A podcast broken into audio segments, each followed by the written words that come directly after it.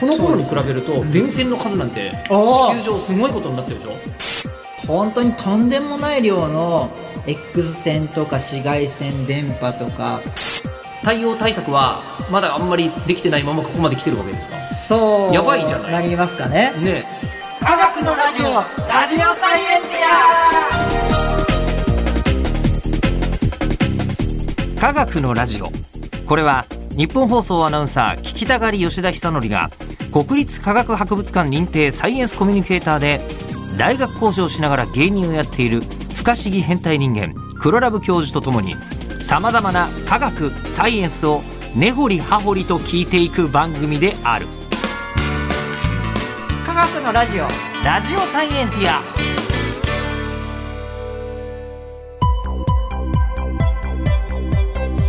間違った話はしないけど正確さにこだわると逆に分かんなくなるので興味を持ってもらえたらこの世界はめっちゃ細かく説明してくれる人がいるのでそちらを参考にしてください。おーいえーとまあ、暑いんですよ今これ撮ってるあ最中もね、はいはいはいで暑くてはい今週大変だなみたいなことを言ってたのですが、はいそりゃね、えーその猛暑も大変だけども、うんうん数日前に太陽フレアが起きていたの、そうですね太陽フレア起きてましたねえーあの当たり前に言ってるけどなん かそのせいで暑いとこじゃ当然ないんだと思うんですけどあそう大太陽嵐っていうのがね起きてました大変じゃないですかあ、えうんーちょっとじゃああの今日は、はいその辺の話ですよはい太陽、えー今日は、えーどんなサブタイトルですか太陽直近の活動ピークは2025年太陽嵐怖いイエちえちょっと待っえてえええいいじゃないやいいじゃないっていうの とあと近くねこれ今2023年に撮ってますけどああそうですねだっ今てどんどもんう再来年の予定とか場合によっちゃあるよもう今もう太陽頑張ってますねスケジュールとしてはえもうガンガン太陽さんスケジュール入れ入れてるはずです太陽さん2025年 にスケジュール芸能デビュー何周年とかで、 はいでかい活動をする勢いなの、今ガンガンやろうとしいてやますよだって本当に2025年芸能生活30年の人とか絶対やってるよもう絶対もう仕込み始まってるよ、ね、 そうそうですもう今大きな東京ドームやろうと思ってると思ってるぐらいの、はいちょっと待って よえでしかもはい前回の話だと、うんまあ、なんかこの太陽嵐ってもの、はいはいは太い陽フレアのすごいやつですよねそうです太そ陽うフでレアのすすごいやつっていうのを、えっと1859年うんっていうからもう本当に江戸時代の最終最後の最後ですよ、そうですねの頃に、うんえーキャリントンイベントかっこいいキャリントンさんが見つけたからとはいいうことで言われているようなのが起きたとうんでそれが結構な大騒ぎだったんでしょ大虎が見えたりとか火そう事そがう起きそてう電す線ごいが焼けてでしょそうでちょっと待ってよそれさ、うんあの大地震だって、うんその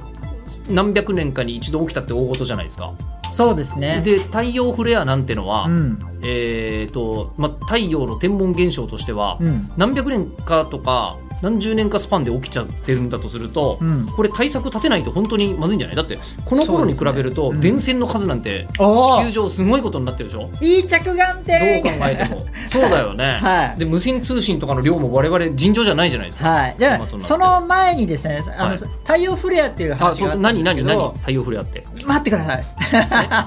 その前にはい太陽風っていうのをですねまず言いたいなとそれ思はあっておりのますミラノ風ドリアみたいなそうですそうですミラノ違います違い ます違います違います 太陽ちょっと美風味しそうだけど、うんはい太太陽の風太陽の風っていう書いてですね、はい太陽風っていうんですけども、いはいちょっとその辺をね言いたいなと思うんですけどなんとでですね太陽風って太陽の中にその黒点っていうのが発見されたみたいなのあったじゃないですか言ってましたねはいうんうんあの近くからですねなんかこう太陽からこう素粒子が休むことなくね飛んでるんですよ飛んでることが分かってるんですね、太陽から休むなことなく電気を帯びた粒子で、まあ、プラズマなんですけどははもははプラズマの風がですねこう吹いてることが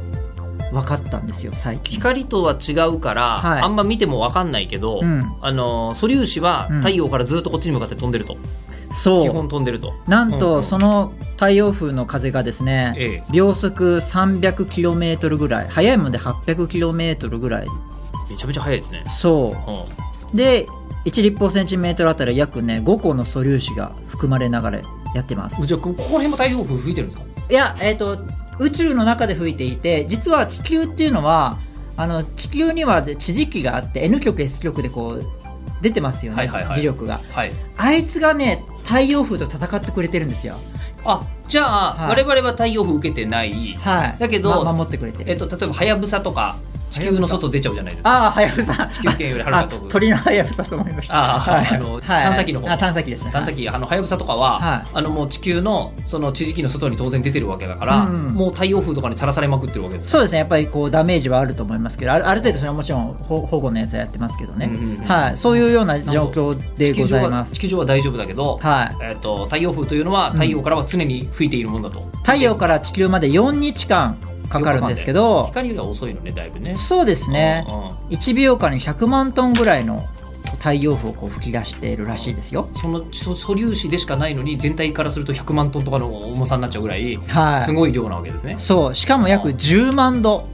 太陽風あの 熱いの暑いですえだって表面が6000度だったのにそしうかも太陽風は熱いんだ暑いへえただですねこれこれ厄介なことなんですけどは1立方センチメートル要は角砂糖ぐらいの大きさあたり、はいまあ5個か10個5個か10とか、個まあ、その辺ぐらいなんですけど、はいはいはいなのであの1個は暑いんですけど全体からすると暑くないんですよいなるやほど厄介な話なんですなけるどほどなるほど一個一個はそのそなな10万度う10万度10万度あるけど一個一個は、まあまあ角砂糖の一箇所ねそう中でそう34箇所とか5箇所とかがそうそうそう10万度あってもまあまあわかんないよと。そうです、うんうんそういうのが太陽風っていうのがあって、はいそれでこう吹いているっていうことがわか、うん最近最近というかまあ分かってきたって感じですかね。なるほど最近ってそうでもどれくらいですか分かったのえーまあ、えー、1950年くらい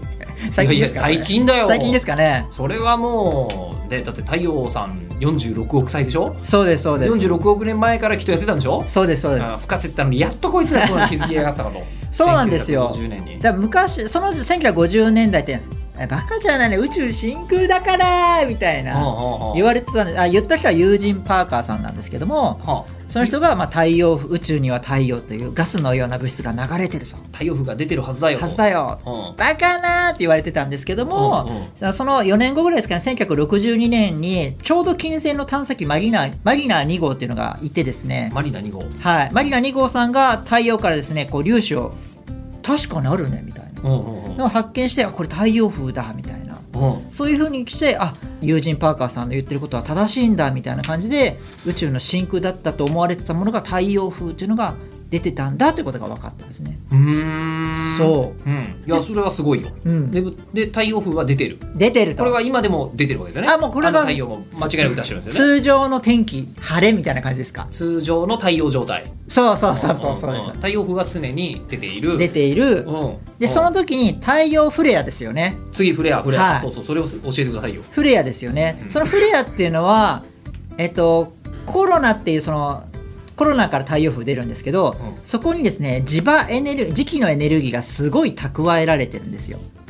磁気のエネルギーがうんうんうんうんでプラズマってさっき言ったじゃないですか電気を帯びた粒子でできてるガスが出てるんですけど、うんうんうんそれがあのこう磁力が溜まってるから電気と磁力って関係するので、はいはい、こうこうずっとこう溜まっちゃうんですよね。うん、まなんまだもうちょっと聞く、はいもうちょっと聞く、うんでそうするとその磁気エネルギーが解放された時にボフーみたいな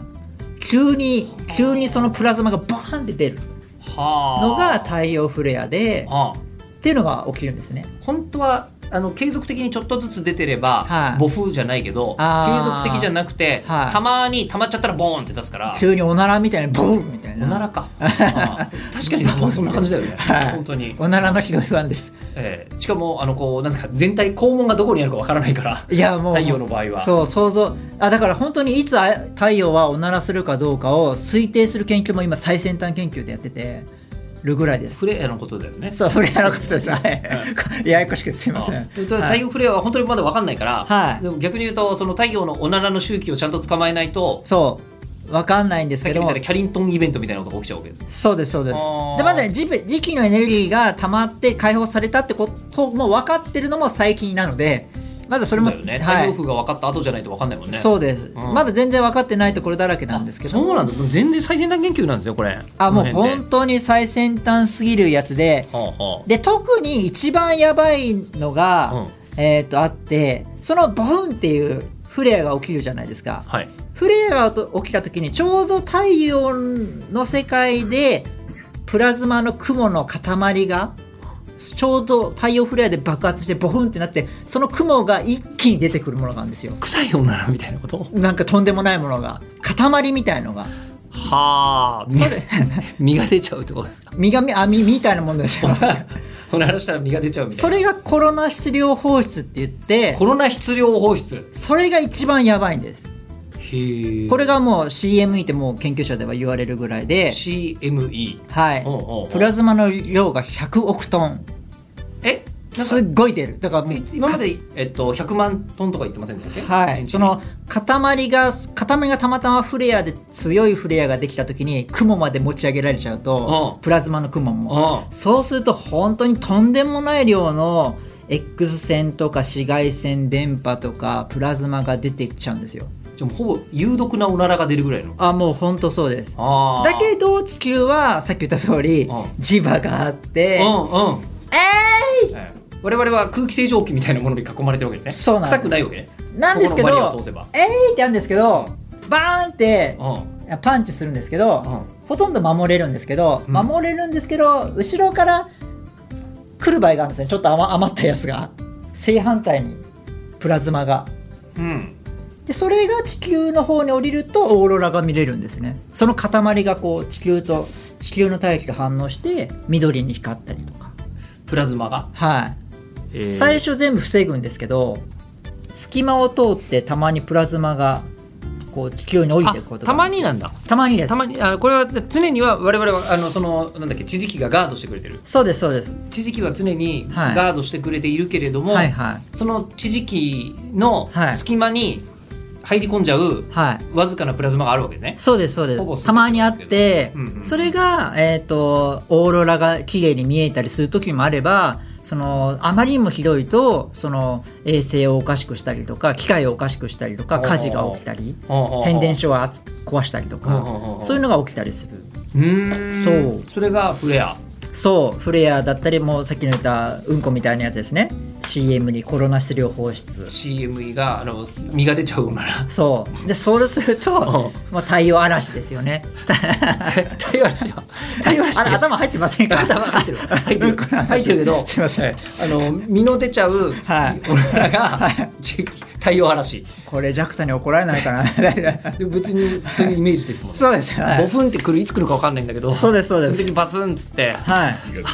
身が出ちゃうあってなってるとそうすごい影響出ちゃうんだそうすごい出ちゃうそれが本当に怖いものであーそれを防がなきゃいけないねっていうのはあのみんなで言っている状況ですかねあーでもちなみにフレアは、はいえっとまあ、太陽の表面で起きるわけですよねそうですそうです表面からしか見えないもんね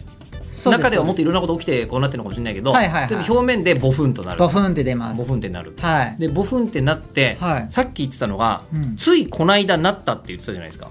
あそれが何日か前にコロナ質量放出がこの間起きましたいつえっ、と昨日の夕方かなこれね今撮ってるのが、えっと7月の19日なんですけど7月の18日ははいちょっと軽いあのコロナ質量放出が起きたんですよあらまでも軽いので、うまだそこまでそのって話ですけども規模的にはでもじゃあオーロラとかははい昨日は見えてた可能性は結構あるぞと。いやえっ、とほとんど見られないと思いますえっとすみませんはい戻りますけど、はいキャリントンイベントははい1859年の太陽嵐は、はいすげえ CME だったんですか。あのそうフレアが来たっていうふうに来てますねほうほうほうはい多分そうだったんであろうと。多分そうだったんであろうっていうのは分分かってますねうん。うーんそうあとちなみにいいですかはい。あの「ドラゴンボール」のアニメでこうボフみたいな太陽の最初のオープニングで「つかもうぜ」みたいなうん「でててててん」の時の映像の太陽のこの炎うん。覚えてますまあなんとなくあれはフレアじゃないですあれは何ですか。あれはプロミネンスっていうやつ、ね、あまた別なんだ。あれはあれであのフレアにちょっと似てるんですけどフレアはこうそのまま外に出るようなやつですけどあれはあのまま太陽のその一時点でこう止まってるやつですかこうこうずーっとここで循環してるやつですピアスみたいなもんね。みたいな感つきじ方としてはね。こうそうそうつき方としては。そういうようなのがプロミネンスプでルすミネンスは外に飛んでいかないと。飛んでかない飛んでかないで結構フレアは活動うんフレアは飛んでくる。そう飛んでくフレアは飛んでくるねあちこち飛んでくみたいなのがやつなので、よくあの「ああードラゴンボールのあれみたいね」って言われるんですけど、うんうんうんあ違うそれプロミネンスうん。そうそういうのがありますねでもとりあえずそれなりにボッコンボッコン起きてるんだとするとそキャリントンイベントとか1859年うはいなんなら、えー、と我々のひいおじいちゃんおばあちゃんぐらいだとはい体験してる可能性あるじゃないですか、うんうんなんなら顔見たことありますよひいおばあちゃんみたいな はいひいおばあちゃんがそんな太陽嵐を経験したことがあるうんうんうん世代だとすると、うんどうなんですかどれくらいの頻度で起きてるもんなんですかこれこれいろんな諸説があるんですけど500年に1回ぐらいかな平均ですけど結構結構あるね平均ですけどねこれまだそ相当最先端研究でこの間もちょっと違うんじゃないかとかういろいろあったぐらいなので微妙なところなんですけどもんまあでも何世代かに一人は当たるかなぐらいのうんものよねまあ、どうやって調べてかっていうと高エネルギーの粒子が宇宙から降ってくるんですけどはいそれに窒素がぶつかってですね、それで炭素がちょ放射能にを帯びた炭素になるんですねうんそれを植物が光合成とかをすると植物のその年輪のところに太陽が活動がすごいと放射能が含まれてる炭素がこう含まれるようになるんですよだからあああじゃあここがあのもしかしたら太陽活動してるねみたいなこととか、こえっと、そういうことでわかるんだそうなんですあのあー植物でもわわかるしその北極南極とかのあの辺の氷とかあの辺からもいいろいろ今調べてるんですけどもなんかいろいろノイズもあったりするのであ違うとかこれ間違えたというふうに言われてたりするのでまだいまいち研究中なところもありますけどね。うんまあまあでもただ結構太陽ってのは一定じゃなくてそう勢いある時とそうじゃない時というのがそうそこそこ以上にあるぞと、そううんいうことが大切なわけですキャリントンイベント、三宅イベントとかね、いろんな西暦774年に、ちょっとひどいのが起きたなっていうのが分かってます。 774年っていうのは、はい。えっ、と泣くよウグイス平安京だからえっ、と奈良時奈良時代ちょっと理系なのでちょっとよく分かんないですけど。はあはあだから奈良時代 に、ははあ、あるぐらいだけどそうでも奈良時代ってい。うん。電気使ってなくない、アパー、そうです。アパート来た かそうなんですよ。だから影響はほとんどないんですけうど、んえ今だって奈良時代と電気の使ってる量なんてあなたそうです。一番だから、一番費用な、もうもやし時代ですね。今 ねだから費用弱。点え人類的には大きな弱点を抱えている現状のままそ対応対策はまだあんまりできてないままここまで来てるわけですかう。そう。やばいじゃないですかりますかね。ねえだって明日起きてもおかしくないわけでしょ、まあまあそうですね。大げさに言うと、はいだよねう、ん。うんでじゃあ、えっとそれで今度ピークのピークの話になるの一番初めに2025年って言ってたじゃないですか今日はいはいはい。い、え2025年にそうでピーすクがね来ちゃうの。えっと、10ピークというか、11年周期なので、干そ支のみたいな感じだね。そそうですね、うんあのキャリントンイベントが起きてるわけではなくて、うんあのちょっと活動が高くなるねっていう状況です。太陽の勢いがそうですそうですあのすとんでもないのが来るわけではまだないわかんないですけどねわかんないですけど基本的にはその普通の普通よりはちょっと活動的かなうんっていう感じですかね。あのー太陽風ががちょっと強めだなみたいな感じとかになってるってことですそうですそうですそうです。それが11年ぐらいのサイクルで来るそうですね、うんうんうんだから最近で言うと、ええあのースターリンクって覚えてますああの衛星携帯電話そうですそうですそうです、衛星あのーイーロン・マスクがイーロンちゃんがいろんなあの地球上のほぼ全てのところにインターネットをあのーなんとかするには空からやった方がいいじゃんって言ってそ衛星携帯電話を何十個も飛ばしたやつやりまくってるやり衛ました星をね放送でやりましたね4万そうです4万2000機将来的にはこう送る予定なんです、うんうん衛星を送る予定なんですけどで今やってる最中に、うん確かですね2022年にですね、うん2月3日にこう打ち上げられた、うんえースターリンク衛星49機のうち、40機が落ちちゃったんですねそれは太陽嵐でえ起きちゃったんですよあらまーみたいなえだから結構太陽嵐はバカにならないですよねいやバカにならないというか、 はい49機中40機落としたんでしょ落としちゃいましもたうガンダムレベルの あー確かにすごい兵器ですねリックドムだって12機全部かなんですか確かにすごいそんな落とすんだキャリバーンだキャリバーンえだからだから キャリントンいやややこしくなりましたキャリントンイベント とあのキャリバーンはあのガンダム世界の人だけ分かってください、ええあのでもだからすごいことじゃないですか、そうですえねそんな強いのえそれってやっぱりあの太陽嵐が起きていたから太陽嵐起きたんですよ実はそんなに強い太陽フレアじゃなかったんですが起きちゃったんですねえそこそこでも人工衛星がそんなに落ちるほどなのはいそれが意外だったんですよああみんな甘もく甘く見てたんだみんな、はいまあ対応嵐とかあるけどまあまあそこそこ大丈夫でしょと思ってたら、そうですこねんなもんじゃ進まなかったとあとスペース X のその探査機はちょちょっと低軌道であのちょっと配置するんですようん最初、でそこら辺の科学的な分析ができてないんですよだからその太陽風が当たった時にどんなその大気の状況がどうなるかっていうのが実はあんまり分かってなくて、うん気圧があの高まって、うんそうするとこう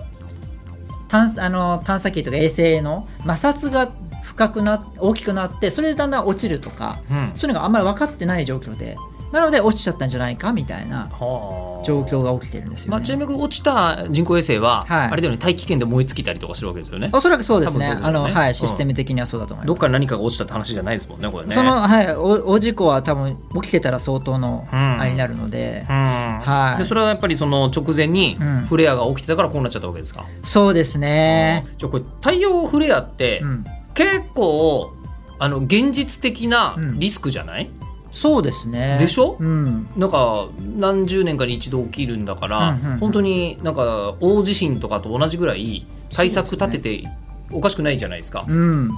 これはやってるんですか誰かさあそれはですね、ええー次の回でやりたいなと思いまあすしてるしてる